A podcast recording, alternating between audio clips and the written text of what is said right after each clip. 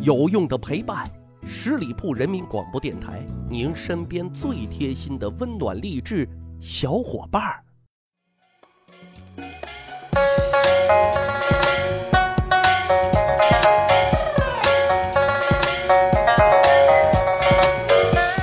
十里铺人民广播电台，趣吧历史，增长见识，密史趣谈。我是大汉。今天啊，咱们讲一个有意思的话题，在咱们国家特有的一种文化禁忌，什么呢？避讳。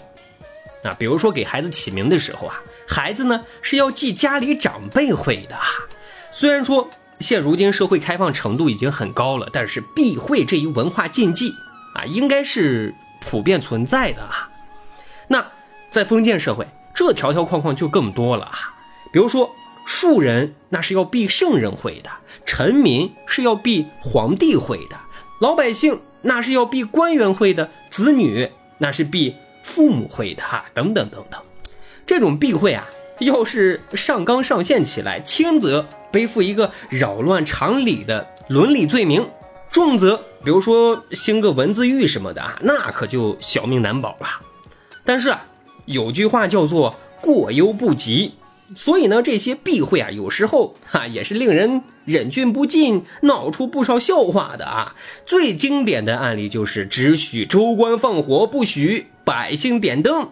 今天节目呢，咱们就再扒几个经典的案例，比如说鲤鱼，在我们国家传统文化是很有寓意的啊。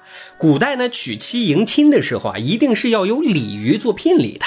过年家宴的时候啊，也一定要有一道红烧鲤鱼。哈哈，家里盖房子、上梁生子、过大寿的时候，宴请宾客也一定是要有鲤鱼的。这样呢，是既有礼又有鱼啊，那是多好的一个彩头啊！但是各位，你能想到吗？唐朝的时候啊，法律规定禁止吃鲤鱼。如果说你撒网啊，抓到了鲤鱼，那是要立即放生的。否则，如果被举报了，那是痛打六十大板子呢。各位，这是为什么呢？想一想，唐朝的大 boss 姓什么呢？对呀，都姓李，吃鲤啊，鲤鱼的鲤就等于吃李哈，李渊、李世民、李隆基的李啊。所以呢，这罪名啊，谁能担负得起？所以这鲤鱼当然是不能吃的。还有一个故事。啊，南宋呢有一个谏官，他的名字呢叫做钱良臣，优良的良，臣的臣。他有一个儿子呢，特别喜欢读书，可是每次读书看见有良臣二字的时候，因为要避讳他爹的名字，不能直接叫出来，所以呢就改读为爹爹。说有一次啊，他读孟子中“今之所谓良臣，古之所谓民贼也”这一句的时候啊，为了避讳。就改口念道：“今之所谓爹爹，古之所谓民贼也。”一时传为笑谈啊。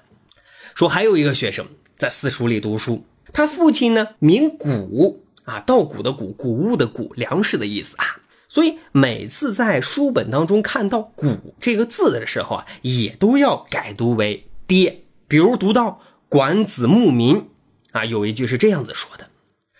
积于不和之仓者，勿五谷也。啊，这句话的意思是说啊，把粮食积存在取之不尽的粮仓里，就是要努力耕种好粮食生产。啊，这五谷指的就是粮食啊。可是因为要避讳，这学生啊，只能把五谷啊念成五爹。那这句话一下子就变成了积于不和之仓者，勿五爹也。更有意思的是后面啊，当他读到刘禹锡上杜司徒书时啊，文中有一句是这样子说的：“百谷之养高雨，高雨啊，石膏的高，高雨就是好雨的意思，就是说粮食都依靠好雨，因为要避讳百谷，只能念成百爹，所以这句话就又变成了百爹之营高雨。” 啊，他的同学听了之后啊，都前仰后翻，哈哈大笑，就问啊：“你一会儿是五爹，一会儿是百爹，你到底有多少个爹呀？” 啊，求一求这个学生的心理面积有多大？哈，他的人生真的好无奈呀。还有一个小故事，十六国时的前秦国主蒲生，这位君主呢很独特啊，只有一只眼睛，是个独眼龙，因此啊就特别忌讳，比如说不足、不惧、少、无、缺、伤、残、偏、毁等等等等这些字眼啊，心里啊应该说已经很扭曲了。所以这人啊性格是非常暴烈的啊，手下的人无意犯了他的讳。就会受到剁腿、破肚、锯象啊，就割脖子等等酷刑啊。说有一次他叫一个太医啊配药，就问啊，药里面要配多少人参啊？有什么主要疗效啊？又有什么副作用呢？啊，太医就回答说啊，虽小小不惧，自可堪用。各位，不惧可是犯了大悔的。蒲生是勃然大怒。先将太医的双眼挖掉，然后再将他杀死。所以帝王的避讳，尤其是要小心的哈，因为弄不好就要掉脑袋的啊！各位听密史趣谈啊，除了长见识，最主要的是长谈资啊。接下来咱的知识点就来了啊！古代呢有如此之多的避讳字，那古人是如何避讳的，而又能表达原意呢？大概啊有以下几种方式啊。第一种呢，就是用同义字或者近义字代替。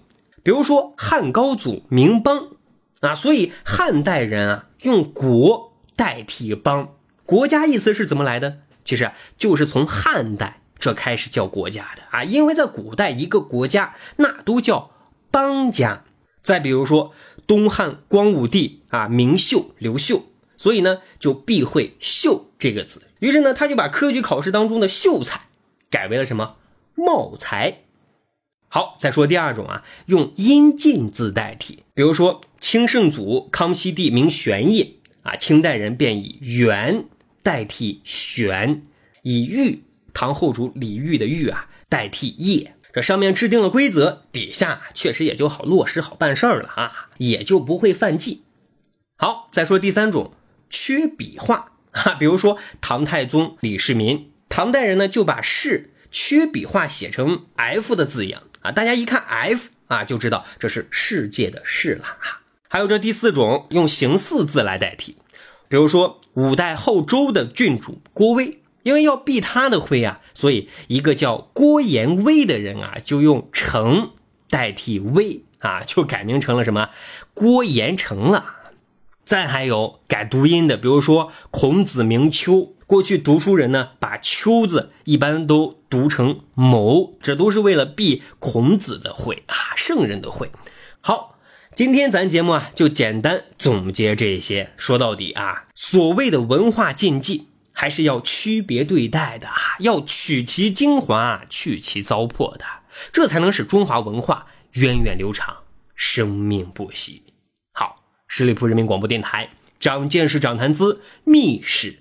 去谈，咱还有一个趣吧历史的小分队。如果您对历史边角料很感兴趣的话，欢迎关注十里铺人民广播电台的公众微信账号，然后回复数字一，就可以添加大汉的个人微信。经过简单审核之后啊，我就会邀请大家进入这个小分队当中，咱可以谈天谈地谈历史段子。好，本期节目就是这样，感谢收听，下期再会。本期节目由十里铺人民广播电台制作播出。了解更多的资讯，请关注十里铺人民广播电台的公众微信和新浪、腾讯的官方微博。感谢收听，我们明天再见。